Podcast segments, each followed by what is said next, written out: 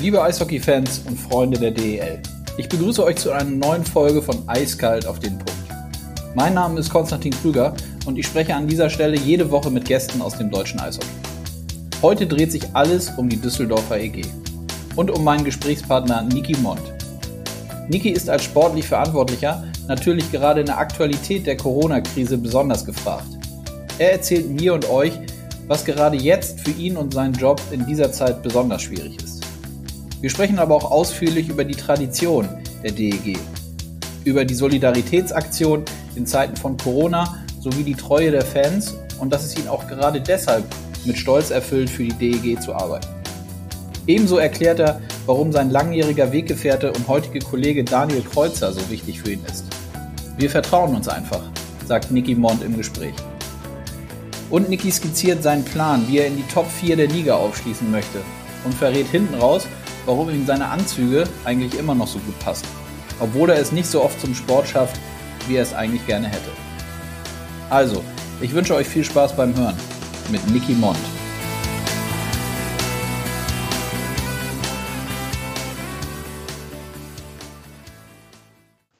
Ich sage Hallo und herzlich willkommen, Niki Mond. Hallo Konstantin, grüß dich. Grüß dich, wie geht's dir? Soweit, so gut. Natürlich im Moment äh, turbulente Zeiten und ein bisschen Ungewissheit, aber das ist ja nichts Neues. Deswegen ähm, ja, harren wir der Dinge und äh, arbeiten so gut es geht äh, vor, aber ja, hoffen auch, dass es irgendwann mal wieder äh, ja, normal weitergeht, sage ich mal. Wo erwische ich dich denn gerade? Bist du im Büro in der Geschäftsstelle oder? Genau, richtig, ja. Gut. Ja, du hast das angesprochen, die turbulente Zeit, die begleitet uns alle ja schon jetzt seit mehreren Wochen oder Monaten. Ähm, gib uns doch mal einen Einblick in, in deine tägliche Arbeit als sportlich Verantwortlicher bei der Düsseldorfer EG. Was ist, was ist gerade die, die Schwierigkeit an sich in dieser ganzen, ganzen Corona-Lage? Ja, ich glaube, die größte Schwierigkeit ist in meinen Augen äh, die Ungewissheit, dass wir einfach äh, noch nicht wissen, wann es wie weitergeht. Und ähm, demzufolge ist natürlich viel äh, ja so auf Hold gesetzt und wir müssen, müssen halt auch vieles abwarten. Andererseits wollen wir halt auch für alle Eventualitäten gerüstet sein. Deswegen müssen wir natürlich verschiedene Pläne verfolgen und Vorkehrungen treffen. Und ähm, allen voran ist natürlich jetzt in letzter Zeit vor allen Dingen äh, ja viel gesprochen worden. Intern ähm, bei der DEG, ähm, ja, ich tausche mich natürlich sehr viel mit dem Geschäftsführer Stefan Adam aus und äh, mit der Mannschaft, mit den Trainern, ähm, weil es natürlich auch jetzt im Zuge dieser Corona-Pandemie natürlich viele, viel Gesprächsstoff gibt und ähm, auch bezüglich Lizenzierung, das sind ja alles auch bekannte Themen. Ähm, ist ja alles nicht so einfach, wenn man nicht genau weiß, wie es weitergeht.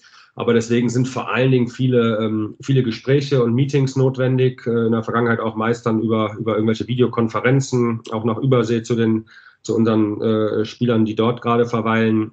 Ähm, deswegen, es wird, es wird sehr viel geredet und ähm, ja, das ist so im Moment mein, mein Alltag. Mhm. Du hast jetzt den, äh, den Austausch mit Stefan Adam zum Beispiel angesprochen. Wer sind denn ansonsten noch so die Personen und Leute innerhalb eurer Struktur, mit denen du dich wirklich täglich und, und regelmäßig zu allen relevanten Themen austauscht? Ja gut, in der, in der Regel ist das, oder im Normalfall sind es natürlich auch viel äh, die sportliche Abteilung, äh, sprich mit Daniel Kreuzer ähm, und auch mit den Trainern Harry Kreis und Thomas Dolak, Athletiktrainer Danny Beckers. Das sind so äh, ja, die normalen Gesprächspartner für mich, ähm, wenn es ums Sportliche geht. Allerdings ist es im Moment halt eher so, dass es äh, ja, um, um die Lizenz geht, um, äh, um die nächste Saison geht und demzufolge rede ich im Moment eigentlich mehr mit, äh, mit dem Stefan Adam oder mit unserem, mit unserem Buchhalter ähm, als mit den Trainern. Aber das wird sich hoffentlich bald auch wieder ändern. Mhm. Wie wichtig ist das aus, aus deiner Sicht, dass man so ein funktionierendes Team gerade auch in so einer Zeit zusammen hat? Also ich glaube oder würde mal behaupten, dass das bei euch der Fall ist, wenn man sich so ein bisschen umhört äh, und, und äh, auch guckt, wie die einzelnen Charaktere bei euch zusammengestellt sind, ähm, dass das ja miteinander sehr, sehr gut funktioniert, oder? Definitiv. Also wir, wir verstehen uns alle sehr gut und sind da schon äh, alle Teamspieler und ähm, ja, ergänzen uns auch gut in den verschiedenen Gebieten, äh, tauschen uns sehr gut aus und haben auch äh, konstruktive Gespräche zu allen Themen. Deswegen ähm, ist das auf jeden Fall so, äh, da muss ich dich bestätigen, dass wir ähm, ja, da ein funktionierendes, harmonisches Team haben.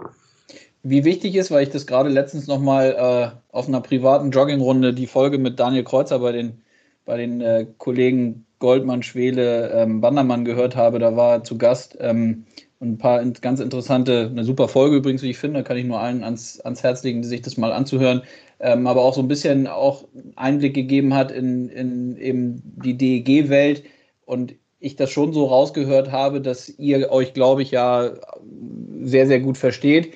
Wie wichtig ist das, dass ihr beiden früher mal eben sehr, sehr gut gespielt habt und ähm, jetzt auch die Erfahrung aus eurer aktiven Zeit in so, eine, in so eine Phase wie jetzt mit reinbringen könnt? Ja, ich glaube, sehr wichtig. Also erstmal ist es natürlich, ähm, jetzt sage ich mal, bezüglich der, des Verhältnisses zu Daniel Kreuzer, ähm, äh, ist es sehr wichtig, dass man sich vor allen Dingen auch vertraut ähm, und äh, ja, da offen miteinander umgeht, äh, die Meinung des anderen äh, schätzt und, und respektiert und ähm, dass man sich da natürlich gut äh, ja, beraten kann. Ähm, und ich glaube, jetzt in der Funktion des sportlichen Leiters ist es unabdingbar, dass du den, den Sport selber betrieben hast. Also, ähm, und dass ich jetzt noch einen an der Seite habe mit Daniel, ähm, ist natürlich sehr äh, vorteilhaft, weil er sich da wirklich ausschließlich um die, um die sportlichen Belange und auch um, um Scouting und sowas äh, kümmern kann, ähm, was mir da ein bisschen äh, ja, die Arbeit leichter macht und ähm, ich halt auch sehr, sehr, sehr viel auf, auf Daniels Meinung gebe. Mhm. Und wie geht ihr miteinander um in einer Diskussion, wenn ihr mal unterschiedlicher Meinung seid? Das wird ja sicherlich auch vorkommen, oder? Also, wie muss ich mir das vorstellen, wenn man sich zu irgendeiner Personalie äh, auseinandersetzt, unterhält und ihr nicht von Anfang an der gleichen Meinung seid? Ja, dann versucht man äh, natürlich den anderen irgendwie zu, zu überzeugen, aber äh, prinzipiell ähm, kommt das häufiger vor, dass man, dass man unterschiedliche Auffassungen von Spielern hat und ähm, oft ist es auch so, dass ich dann, weiß ich nicht, wenn Daniel und ich uns da nicht, nicht hundertprozentig einig sind, dass wir dann auch die Trainer da mit ins Team nehmen und ähm, oder mit in die Gesprächsrunde und auch mal äh, deren Meinung jetzt bezüglich Transfers und sowas äh, checken. Ähm, demzufolge machen wir das schon, sage ich mal, als, als Team und äh, wollen eigentlich auch, dass alle hinter äh, gewissen Verpflichtungen stehen. Ne? Und natürlich ist es so, dass der eine oder andere Spieler dann vielleicht, äh, den ich besser finde und den anderen findet vielleicht der Daniel besser, aber das ist dann eigentlich auch ganz gut, dass man darüber diskutiert und dann vielleicht auch zu einer, zu einer Lösung findet, die, die alle tragen, weil unterm Strich wollen wir eigentlich bei uns auch nur Jungs holen, wo, wo jeder von überzeugt ist. Aber dass natürlich der eine oder andere seinen, seinen Lieblingsspieler hat oder für den einen vielleicht ein bisschen mehr übrig hat, das äh, ist auch äh, normal. Mhm. Nun seid ihr, glaube ich, was so, äh, du hattest das ja schon angesprochen, äh, in dieser jetzigen Phase ist es natürlich unglaublich schwierig zu planen. Man muss viele Sachen on hold setzen. Äh, kann sicherlich auch, könnte ich mir vorstellen, den einen oder anderen Spieler, den man vielleicht noch braucht oder gerne hätte, jetzt eben nicht unter Dach und Fach bringen, weil eben die, die Unsicherheit, die Planungsunsicherheit da ist. Ähm, ihr habt ja aber grundsätzlich das Gros der Mannschaft schon zusammen, oder? Täusche ich mich da? Nee, das stimmt. Wir haben also zwei, zwei Torhüter unter Vertrag, sieben Verteidiger und 13 Stürmer. Ähm, das wäre jetzt prinzipiell mal eine, eine, eine, Mannschaftsstärke, womit man, womit man ins Spiel gehen kann. Natürlich ist das jetzt, äh, um, um, um in eine Saison so reinzugehen, noch ein bisschen dünn, aber ähm, nicht so dünn wie bei vielleicht manch anderem. Mhm. Aber natürlich bräuchten wir schon noch, ich sag mal, zwei Verteidiger und zwei Stürmer ähm, und einen dritten Torhüter, äh, die uns da auch die Tiefe geben, um auf Verletzungen und sowas zu re reagieren zu können. Ähm, aber das ist halt, wie gesagt, äh, im Moment halt äh, ja nicht auf der Tagesordnung, weil wir jetzt erstmal abwarten müssen, äh, wann es wie losgeht. Und ähm, ja, ist jetzt auch äh, Quatsch, wäre jetzt Spieler zu verpflichten, wo man noch gar nicht weiß, äh, ob wir eigentlich jetzt äh, pünktlich äh, im September starten oder wann auch immer wir starten und unter welchen Voraussetzungen bezüglich Zuschauer und so weiter. Demzufolge ähm, ist es natürlich jetzt vernünftig, äh, da abzuwarten, ähm, wie es die meisten oder alle Vereine machen und äh, erstmal zu gucken, wie es weitergeht. Mhm. Dann lass uns doch mal, es haben, äh, ist sicherlich auch keine Überraschung, dass ich danach frage, ihr habt einen, äh, einen Wechsel auf der Torhüter-Position. Matthias Niederberger wechselt intern in der DEL nach Berlin und ihr geht, stand jetzt, und hast ja auch gesagt, ihr habt zwei Torhüter unter Vertrag mit zwei eher jüngeren äh, Torhütern in die Saison. Gib uns doch einmal nochmal einen Einblick in, in, eure Entscheidung, wieso ihr das letztlich so entschieden habt und auch ähm, nicht zwingend jetzt noch einen erfahrenen Torhüter bislang zumindest dazugeholt habt. Ja, gut, das hat sich so äh, im Prinzip äh, im Laufe der Zeit ergeben. Natürlich äh, ist es bei, bei einem Spieler von dem Format äh, eines Matthias Niederberger auch ähm, so dass man auch frühzeitig so eine Personalie angeht und äh, die Jungs auch äh, in der Regel, äh, wenn sie gestandene Nationalspieler sind oder zu den besten Spielern in Deutschland gehören, auch äh, frühzeitig wissen wollen, wo die Reise hingeht und ähm, man eigentlich dann äh, ja spätestens im, im letzten Vertragsjahr äh, über die Zukunft redet. Das haben wir auch getan. Allerdings war es bei uns halt leider so, dass wir ähm, da noch nicht diese Planungssicherheit hatten, um dem Matthias auch, sage ich mal, ein, ein, entsprechendes Angebot machen zu können, was, was seiner Leistung gerecht wird. Weil, wo wir uns ja alle einig sind, ist, dass er zu den besten Torhütern in der Liga gehört. Und das ähm, ist ja nicht nur ein subjektives Gefühl, sondern auch äh, statistisch belegt. Ähm, und demzufolge ähm, hat er auch äh, verständlicherweise seinen Preis. Und ähm, da hat das leider vom Timing her nicht gepasst, dass wir ihm zu den Zeiten, wo er dann auch eine Entscheidung treffen wollte, und da hat er uns auch sehr viel Zeit gegeben. Also wir haben, wir haben sehr früh angefangen zu reden, aber dann hat sich das auch über Wochen und, und, und Monate hingezogen. Ähm, und man hat deutlich gemerkt, dass Matthias sehr gerne äh, in Düsseldorf geblieben wäre. Aber äh, es ist auch verständlich, dass man äh, auch ja, marktüblich bezahlt werden möchte. Und wenn wir ihm da kein Angebot machen können, was seiner Leistung gerecht wird, dann ähm, muss man das leider im Sport auch so akzeptieren dass es da Kontrahenten gibt, die ähm, ja vielleicht ein bisschen mehr, mehr Geld da zur Verfügung haben und auch vom Timing her vielleicht, äh, ja, wo es besser gepasst hätte. Demzufolge mussten wir ihn ziehen lassen, weil wir ihm eben kein, kein, kein Angebot machen konnten. Und ähm, auf der anderen Seite ist es so, dass, dass ich schon ja auch mit Mirko Pankowski seit, ja, seit zwei Jahren im Kontakt stehe. Ähm, eigentlich damals, als er der U20-Nationaltorhüter war, äh, hat er uns schon, schon überzeugt und ich den Jungen sehr mag. Ähm, und das immer schon so eine Option war, wo man dachte, auch vielleicht ergibt sich irgendwann mal die Zeit, dass man ihm in Düsseldorf die Chance gibt. Und das war jetzt halt durch, die, durch den Abgang von Matthias möglich. Ähm, und wir haben jetzt ja, zwei äh, talentierte, gute Torleute drin. Natürlich sind die jung und haben noch wenig Erfahrung, aber irgendwann muss, müssen sie mal, sage ich mal, den, den Schritt machen. Und ähm, ich bin da sehr guter Dinge, dass wir mit den zwei Top-Talenten aus Deutschland gut aufgestellt sind. Wobei man natürlich sagen muss, äh, vom, von einem der besten Torhüter der Liga kann man natürlich sagen, dass man auf dem Papier sich da jetzt schon verschlechtert hat. Aber ich auch äh, trotzdem die Hoffnung habe, dass, dass beide Jungs das Potenzial haben, äh, eine Nummer 1 Torwart zu werden, sogar äh, zu den Besten der Liga gehören können. Ähm, dass das wahrscheinlich nicht direkt nächstes Jahr der Fall ist, ähm, kann passieren, aber prinzipiell sind wir da guter Dinge und äh, haben, würde ich fast sagen, so aus der Not eine Tugend gemacht äh, und haben da ja, zwei Jungs äh, die Chance gegeben, wo wir davon überzeugt sind, dass die sie auch nutzen können. Mhm. Einmal noch eine Nachfrage zu der Personalie. Wie, wie, wie, muss ich mir das vorstellen? Wie bitter ist das denn, wenn man, da gibt es ja immer in so einem Prozess dann irgendwann den Moment, wo man realisiert, okay, also jetzt ist es nicht nur äh, so, dass es sich andeutet, dass äh, ein ganz, ganz wichtiger Spieler irgendwie den, den Club verlässt, sondern es gibt ja diesen Moment, wo man sagt, okay, jetzt ist es so. Also jetzt kann ich nichts mehr machen, jetzt sind mir die Hände gebunden, der Spieler wird mir jetzt irgendwie sagen, okay, ich, ich wechsle den Verein. Wie lange trägt man sowas dann als sportlich Verantwortlicher mit sich, mit sich rum? Auch gedanklich? Oder bist du da so, dass du relativ schnell dann zur Tagesordnung übergehen kannst und den Blick eben wieder nach vorne richtest und sagst, es gilt jetzt, so ist die Situation und es gilt irgendwie andere Optionen zu, zu schaffen. Ja, ich meine, die Optionen, die, die, die, die hat man natürlich auch parallel äh, parat. Also man wartet natürlich nicht ab, bis erstmal, bis alles vorbei ist äh, und dann guckt man äh, nach Plan B, sondern das haben wir eigentlich die, äh, permanent gemacht. Was wären die Optionen, wenn wir es nicht schaffen, Matthias zu halten? Und ähm, natürlich ist das bitter für, für, für die DEG, für Düsseldorf, für mich, ähm, dass wir ja, den, den, den, den Nationaltorhüter ähm, mit dem Namen Niederberger äh, und der Geburtsstadt Düsseldorf und dem Heimatverein DEG ähm, ziehen lassen muss. Aber so ist das Business leider. Und ähm, das muss man akzeptieren. Und da bin ich dann aber auch so, dass ich das äh, auch ohne Probleme tue. Und äh, bin dann im Gegenzug nur ziemlich froh, dass uns äh, damit mit den beiden Jungs auch äh, meiner Meinung nach eine, eine, sehr gute Option gelungen ist, ähm, das irgendwie aufzufangen, zumindest, zumindest mittelfristig. Mhm.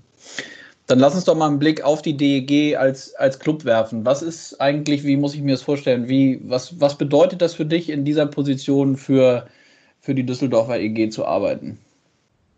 Ja, es ist, äh, also ich finde, es ist, es ist zum einen äh, macht mich das stolz und es ist auch eine Ehre für mich, weil ich ähm, bin auch Düsseldorfer, bin hier geboren, habe mit vier Jahren angefangen, bei der DEG Eishockey zu spielen, ähm, alle Nachwuchsmannschaften durchlaufen. Es war immer mein Traum, äh, bei der DEG zu spielen, verrückterweise oder weiß nicht, ob es verrückterweise äh, richtig ist, aber auch, dass ich im, im Nachwuchs, also ich habe immer auf die, auf die Stars der DEG geblickt und natürlich hat man auch einen, einen Wayne Gretzky gekannt und verehrt, aber irgendwo war es mein Traum immer äh, für die DEG in der ersten Mannschaft zu spielen, seit klein auf und ähm, das äh, ist mir ja zum Glück auch gelungen, auch wenn ich nur die Hälfte meiner Karriere bei der DEG gespielt habe und die andere Hälfte woanders spielen musste. Ähm, hat mich das bestimmt auch als, als Mensch und als Sportler reifen lassen. Ähm, als ich dann nochmal die Chance bekam, äh, meinen Vertrag in Hannover aufzulösen 2012, um zur, zur DEG zurückzukommen, um da nochmal mit anzupacken und was aufzubauen. Das war damals der Zeitpunkt, als die Metro ausgestiegen ist. Ähm, und äh, das hat mir auch großen, großen Spaß gemacht, da irgendwie äh, an diesem Tag äh, mit dabei zu sein, diesen Neuanfang zu starten, auch wenn das natürlich sehr zäh war und auch schwierig war, zwei Jahre am Tabellenkeller zu festzuhängen, ähm, aber auch viele junge Spieler äh, rausgebracht und äh, ich meine, ich war teilweise auch ähm, Mittelstürmer von Daniel Fischbuch, Alex Preibich, Manu Strodel, Diego Hofland, also das waren alles Jungs, die hätten damals wahrscheinlich nicht in der DEL gespielt, ähm, wenn wir nicht finanziell so schlecht ausgestattet äh, wären. Und ähm, das hat mir eine große Freude bereitet und danach eigentlich nahtlos den Übergang ins, ins Büro, ähm, in die Geschäftsstelle. Im ersten Jahr noch eher mit allgemeineren Aufgaben und äh, im Sponsoring und im Teammanagement unterwegs gewesen und dann ähm, ja jetzt im dritten Jahr beziehungsweise nee, jetzt jetzt jetzt kommt das vierte Jahr äh, als sportlicher Leiter. Klar ist das ähm, irgendwo auch äh, immer so gewesen, dass das eigentlich mein Wunsch für nach der Karriere war. Aber das, da müssen natürlich auch viele Dinge zusammenpassen. Aber im Endeffekt bin ich sehr, sehr froh darum, äh, ja, diesen Posten bekleiden zu dürfen. Mhm. Was war denn so, vielleicht nochmal ein bisschen zurückgeblickt, was war so, du hast in den Übergang angesprochen, was war denn für dich der schwierigste Übergang oder die schwierigsten Sachen, die man sich quasi neu erlernen musste oder neu aneignen musste, wenn man nicht mehr als Profi auf dem Eis steht, sondern den Übergang dann schaffen möchte in die Geschäftsstelle, in eben seine neue Tätigkeit? Ja, es ist, ähm, es ist ein großer, großer äh, Schritt und eine Riesenumstellung, wobei mir es ähm, nicht ganz so schwer gefallen ist, weil ich jetzt auch während meiner aktiven Eishockey-Karriere auch ähm, immer mal was äh, ja, am Schreibtisch gemacht habe oder studiert habe. Und ähm, demzufolge kannte ich auch äh, stundenlang am Schreibtisch zu sitzen.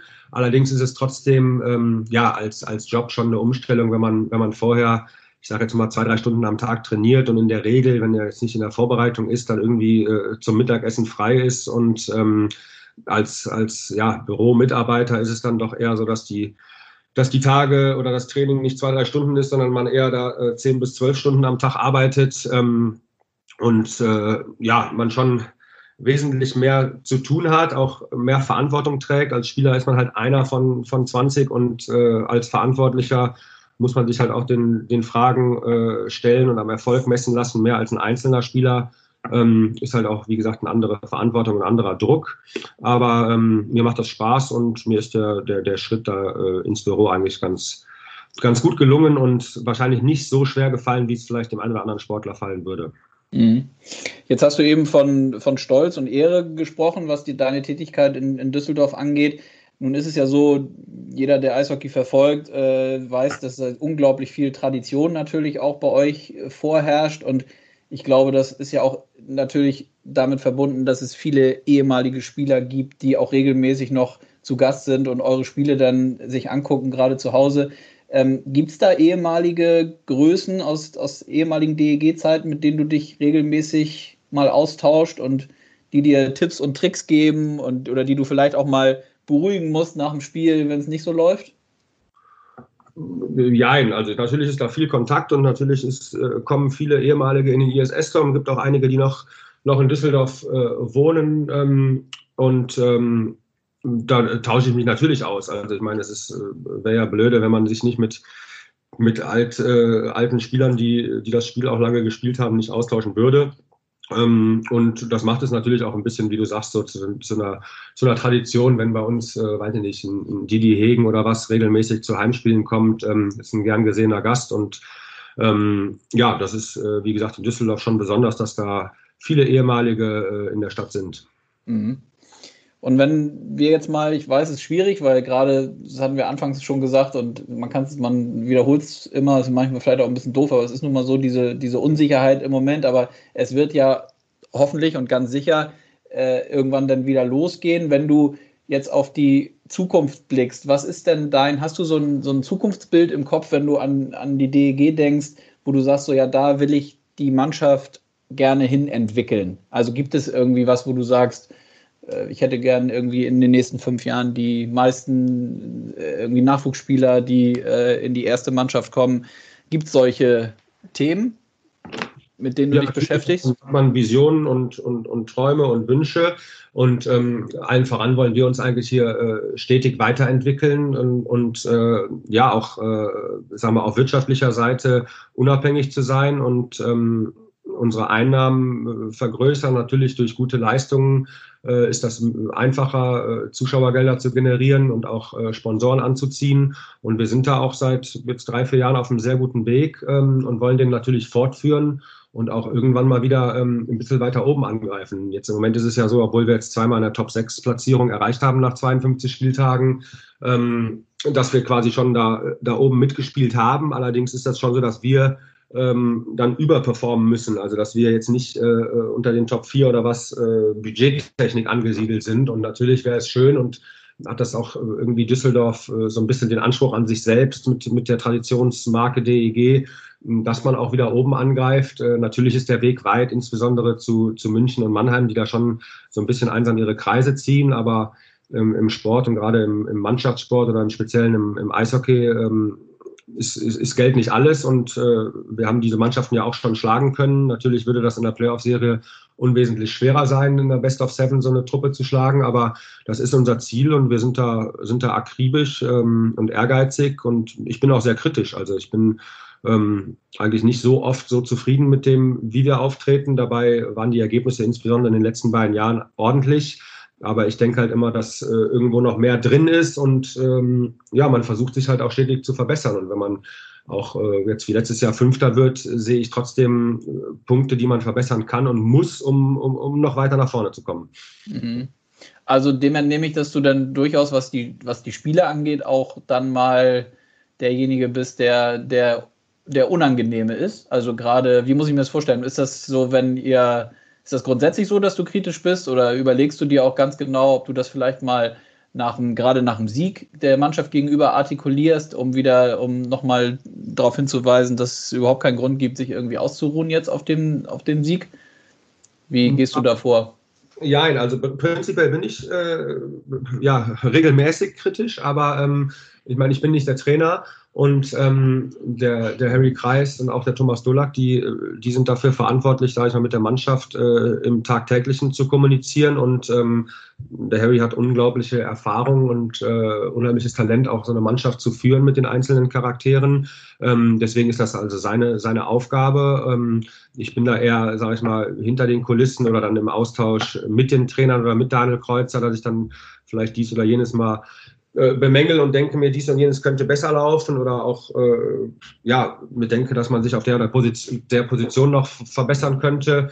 Ähm, aber ich bin jetzt nicht irgendwie der Miesepeter, der äh, bei der Mannschaft schlechte Stimmung macht, sondern ähm, da gibt die Mannschaft eigentlich selten, selten Grund für, obwohl ich der Meinung bin, dass sie meistens noch besser spielen könnte.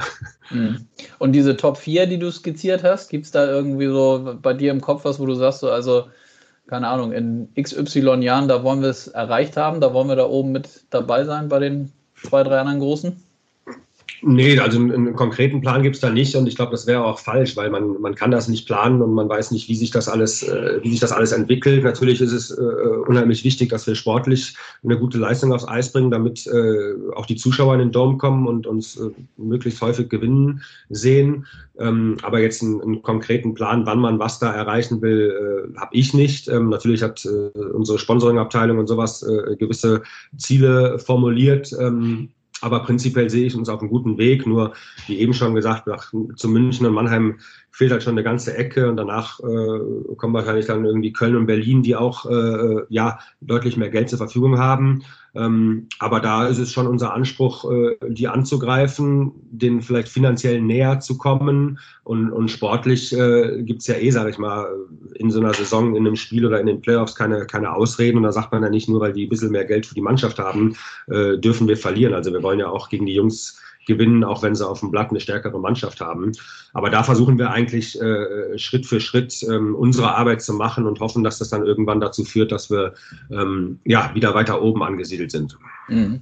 Und welche Rolle spielt, äh, spielen eure Anhänger, eure Fans in dieser ganzen Thematik? Also man kann natürlich aufgrund der Tradition allein schon, ist es ja was anderes bei, bei euch ein Eishockeyspiel zu sehen, als jetzt äh, bei dem einen oder anderen Club, der noch nicht vielleicht so lange dabei ist oder einfach die Tradition nicht hat. Und ich finde, man merkt das auch gerade in so Krisenzeiten. Ihr habt ja jetzt auch die letzten Wochen relativ viele Aktionen gemacht ähm, mit euren Fans, die ja allesamt sehr, sehr gut angenommen wurden und ankamen bei eurer Anhängerschaft, ne?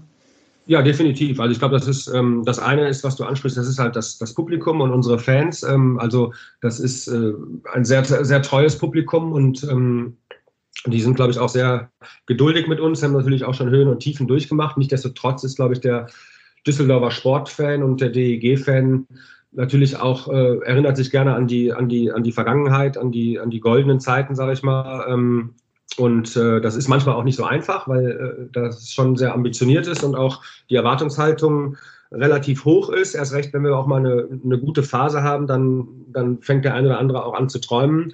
Ähm, und vielleicht äh, ist das manchmal ein bisschen unrealistisch, aber generell sind wir natürlich äh, froh, dass wir, dass wir so viele treue Fans haben und die uns jetzt auch, äh, wie du es angesprochen hast, natürlich in der in der Zeit jetzt äh, phänomenal unterstützt haben. Ähm, das ist natürlich auch, sage ich mal, ein Zusammenspiel mit unserer Medienabteilung. Ähm, da natürlich allen voran Frieder Feldmann ist da zu nennen, der ähm, ja auch äh, bekannt für seine tollen, tollen Ideen ist, ist und äh, ja, tolle, äh, weiß ich nicht, Facebook-Stories macht und gute Einfälle hat und lässt diese Solidaritätstickets und all sowas ähm, sind, glaube ich, sehr, sehr gute Ideen gewesen ähm, und eine gute Vorlage gewesen. Aber trotzdem ist es natürlich, äh, sind wir natürlich sehr dankbar, dass die Fans das so angenommen haben und uns da auch so, äh, so toll unterstützt haben. Mhm. Sprecht ihr da intern dann drüber, wenn Frieda mit so einer, also ich kann das nur bestätigen, ich habe ja auch regelmäßig mit ihm äh, Kontakt zu unterschiedlichen Themen und er hat immer gute Ideen und Vorschläge. Ähm, gibt er das, holt er sich da mal so ein, so ein Feedback auch bei dir? Meint, sagt er irgendwie, Niki, was meinst du, funktioniert das? Oder knallt er das dann einfach so raus und sagt, ja, ja, es wird schon funktionieren?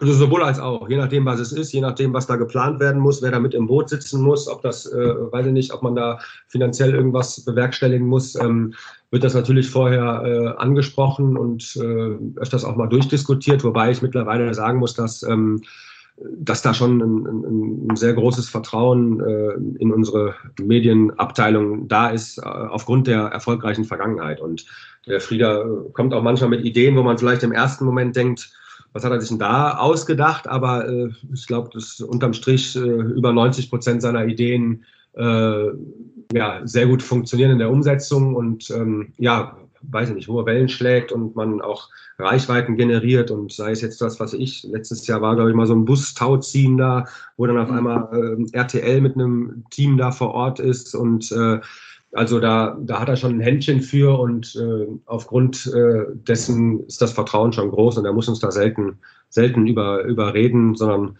meistens vertrauen wir ihm ja, dass das eine gute Idee ist. Mhm. Als letzten Themenblock würde ich ganz gerne, auch wenn es nicht äh, Spieler von euch sind, aber eher so stellvertretend so für, für Nachwuchsspieler, junge Spieler, die sehr, sehr gut spielen und performen und dann sogar auf dem Sprung möglicherweise in die, in die NHL stehen, wie jetzt äh, Stützle, Reichel, Peterka, die da natürlich zu nennen sind, weil auch der, der Draft ja demnächst ansteht. Wie, wie blickst du eigentlich als ehemaliger Eishockey-Profi und jetzt immer noch verantwortlich äh, als sportlicher Leiter auf diese Themen, wenn es darum geht, dass die, die jungen Nachwuchsspieler die Möglichkeit haben, eben den nächsten Schritt zu machen und zum Beispiel in die NHL zu gehen? Also meine Frage zielt dahin, dass es durchaus auch den einen oder anderen gibt, zum Beispiel Franz Reindl, mit dem ich eine der ersten Folgen gemacht habe, der auch gesagt hat, jetzt gar nicht auf die drei bezogen, aber grundsätzlich schon sagt, so ja, also ist nicht immer der richtige Schritt, dann irgendwie äh, rüberzugehen in die NHL, sondern die sollen hier ihre Hausaufgaben machen und hier erstmal spielen. Ähm, wie siehst du das? Dieses, dieses ja, ich glaube, das kann man, kann man schwer pauschal beantworten. Also erstmal finde ich es sehr erfreulich, dass dass wir äh, ja, dass irgendwie diese Konzepte, die vor vielen Jahren auch schon äh, ja angegangen wurden, fruchten. Also ich meine, wir haben, äh, wir zeigen sehr starke Leistungen mit der mit der A-Nationalmannschaft. Wir sind mit den U-Nationalmannschaften äh, aufgestiegen, beziehungsweise dann nicht, nicht wieder abgestiegen und ähm, sind da, glaube ich, auf einem guten Weg. Und ich glaube, dass da sehr viele äh, Konzepte erarbeitet wurden in den letzten Jahren, äh, die, die, jetzt, die jetzt fruchten und greifen. Ähm, auch dieses Sterneprogramm vom, vom DEB äh, ist sehr zu begrüßen und fruchtet. Ähm, bei den jungen Spielern, die jetzt, also ich finde es erstmal phänomenal, dass wir gerade so eine so starke Jahrgänge da haben, die nachkommen. Und das sind ja wirklich Jungs, die, die auch schon der DEL den Stempel aufgedrückt haben. Ähm, und ein Stützle wird ja nicht um, umsonst da irgendwie als, weiß ich nicht, unter den ersten drei oder ersten fünf äh, erwartet, dass er da gedraftet wird. Äh, Leon Dreiseitel natürlich jetzt mit der Art Ross Trophy ist auch, äh, auch phänomenal. Hätte man sich irgendwie auch nie erträumen lassen, dass das mal ein Deutscher schafft. Mhm. Ähm, also es ist alles sehr erfreulich. Ähm, ob man jetzt dazu raten muss, darüber zu gehen oder nicht und wann, ähm, finde ich, muss man individuell bewerten. Also ich glaube, dass wir jetzt, letztes Jahr hätte man vielleicht sogar gedacht, dass es für einen Leon Bergmann ein Tick zu früh ist, aber äh, hat es auch den meisten eines Besseren belehrt, dass es, dass es äh, super geklappt hat und er auch seine NHL-Einsätze bekommen hat. Und Moritz Seider ähm, musste jetzt, sage ich mal, noch ein bisschen in der AHL da reinschnuppern, aber gehe ich auch fest davon aus, dass er nächstes Jahr NHL spielen wird. Ähm, ob jetzt ein Tim Stützle, weiß ich nicht, ob man ihm raten muss, rüberzugehen oder nicht. Also ich glaube, wenn man die Chance hat, NHL zu spielen, dann, dann gibt es keine zwei Meinungen, dann muss man es machen. Wenn man definitiv äh, gesagt bekommt, man spielt nicht NHL, äh, finde ich, muss man es abwägen. Und natürlich ist man in Mannheim auch äh, sehr gut aufgehoben und hat da natürlich auch äh, wahrscheinlich Trainingsbedingungen wie bei einem NHL-Club. Ähm, aber äh, wie gesagt, ich glaube, das ist eine individuelle Entscheidung. Aber ich glaube, sobald da ein Fünkchen Hoffnung ist, da äh, in die NHL zu springen, ähm, überlegt kein Spieler, äh, hier zu bleiben. Mhm. Und auf, auf eure Jungs betrachtet, kommen die eigentlich, wie muss ich mir das vorstellen, kommen die Jungen oft genug zu dir oder zu Daniel Kreuzer und, und, und fragen euch nach der nach Meinung zu gewissen Themen? Also ich meine jetzt nicht Draft und NHL, sondern grundsätzlich, dass, ähm, dass eben junge Spieler den, den Rat von euch haben wollen. Oder ist es eher so, dass ihr, du oder dass ihr teilweise denkt, so, ja, also warum hat er mich jetzt nicht nochmal danach gefragt? Auch es ist teils, teils. Also natürlich gibt es Spieler, die auch einen äh, um Rat fragen. Ähm, wobei, jetzt sage ich mal, der erste Ansprechpartner sind natürlich die Trainer. Ähm, und, äh, aber wir uns schon auch die Jungs mal schnappen und äh, ich auch mal mit den, den, Jungs rede und ihnen ja mit auf den Weg gebe, wie ich ihre Leistung einschätze oder was ich denke, was sie machen müssten, um, um sich weiterzuentwickeln und besser zu werden. Ähm, und das ähm, findet jetzt nicht nur irgendwie vor oder nach der Saison statt, sondern auch mal zwischendurch. Aber bei dem einen mehr, bei dem anderen weniger. Äh, manche wollen mehr wissen, ähm, manchen nimmt man sich selber mal zur Seite. Ähm, aber da wir auch sehr, sehr viele junge Spieler haben und auch dieses äh, U23-Konzept, was ich auch sehr begrüße, ähm, bei uns sehr gut funktioniert und es für keine Probleme gestellt hat, ähm, äh, sind das schon, schon ein paar Jungs, denen man die einem am Herzen liegen und äh, wo man sich schon denkt, äh, dies und jenes kann man denen mal als Tipp mit auf den Weg geben, damit sie sich vielleicht besser und schneller entwickeln. Mhm. Okay. Sag mal, und letzte Frage, bist du denn eigentlich noch aktiv? Ähm, bist du, wie hältst du dich fit? Ich finde, wenn ich das so sagen darf, die, die Anzüge und so, wenn ich dich in, äh, wenn ich dich am Spieltag sehe, das äh, sitzt ja alles wie, wie angegossen. Das liegt natürlich auch daran, dass du äh, ganz gut in Form bist, finde ich. Also trägst jetzt ja keine allzu vielen Kilos mit dir rum. Ähm, machst du regelmäßig noch Sport? Ja, eigentlich leider Gottes zu wenig, ähm, weil ich eigentlich von der Zeit her das ja nicht so gut unter einen Hut bekomme. Ähm, ich versuche natürlich ab und an mal äh, ja, eine Runde joggen zu gehen. Ich bin auch in der Traditionsmannschaft der DEG, wobei ich glaube, ich war ganze letzte Saison da drei oder viermal äh, nur auf dem Eis. Also das ist deutlich zu wenig. Ähm, wie ich es trotzdem schaffe, dass ich noch nicht so sehr zugenommen habe, weiß ich nicht. Ich esse, glaube ich, äh, ein bisschen weniger als zu meiner aktiven Zeit und ähm, ja, aber äh, oder warst du noch nie anfällig? Ich noch fitter aus, als ich tatsächlich bin. und bist du nicht anfällig für zu viele Kilos? Nö, ich äh, kann mich aber auch nicht so damit anfreunden, dass, äh, weiß ich nicht, wenn, wenn man merkt, man nimmt ein bisschen zu, dann, dann, dann schaue ich schon, ob ich dann doch nochmal irgendwie äh, ja, mehr Druck da reinkriege, eine Runde joggen zu gehen oder irgendwie mal ein bisschen weniger esse. Ähm, weil, wie gesagt, noch habe ich, also ich habe mich irgendwie an diese Sportlerfigur gewöhnt und möchte ungern äh, zig Kilos zulegen. Und da versuche ich was gegen zu tun. Aber wie gesagt, bisher muss ich nicht so viel dazu tun. Und es zumindest äh, bestätigst du, dass es von außen auch so aussieht, als wenn es noch nicht so schlimm wäre. Nee, nee, ist es nicht. Aber nochmal einmal ernsthaft gefragt, weil das, weil ich das bei wirklich dem einen oder anderen ja nicht nur, wenn man ehe, wenn man ehemalig mal sehr gut gespielt hat und sich daran gewöhnt hat, wie wichtig ist denn dieser Ausgleich an äh, was Sport angeht? Weil man baut dadurch ja auch Stress ab etc., kommt wieder auf neue Gedanken. Das ist ja nun äh, vielfach bewiesen, dass das alles hilft. Und wie, wenn du sagst, du, die, du schaffst es nicht so oft, wie du eigentlich möchtest, äh, wie sehr nervt dich das denn?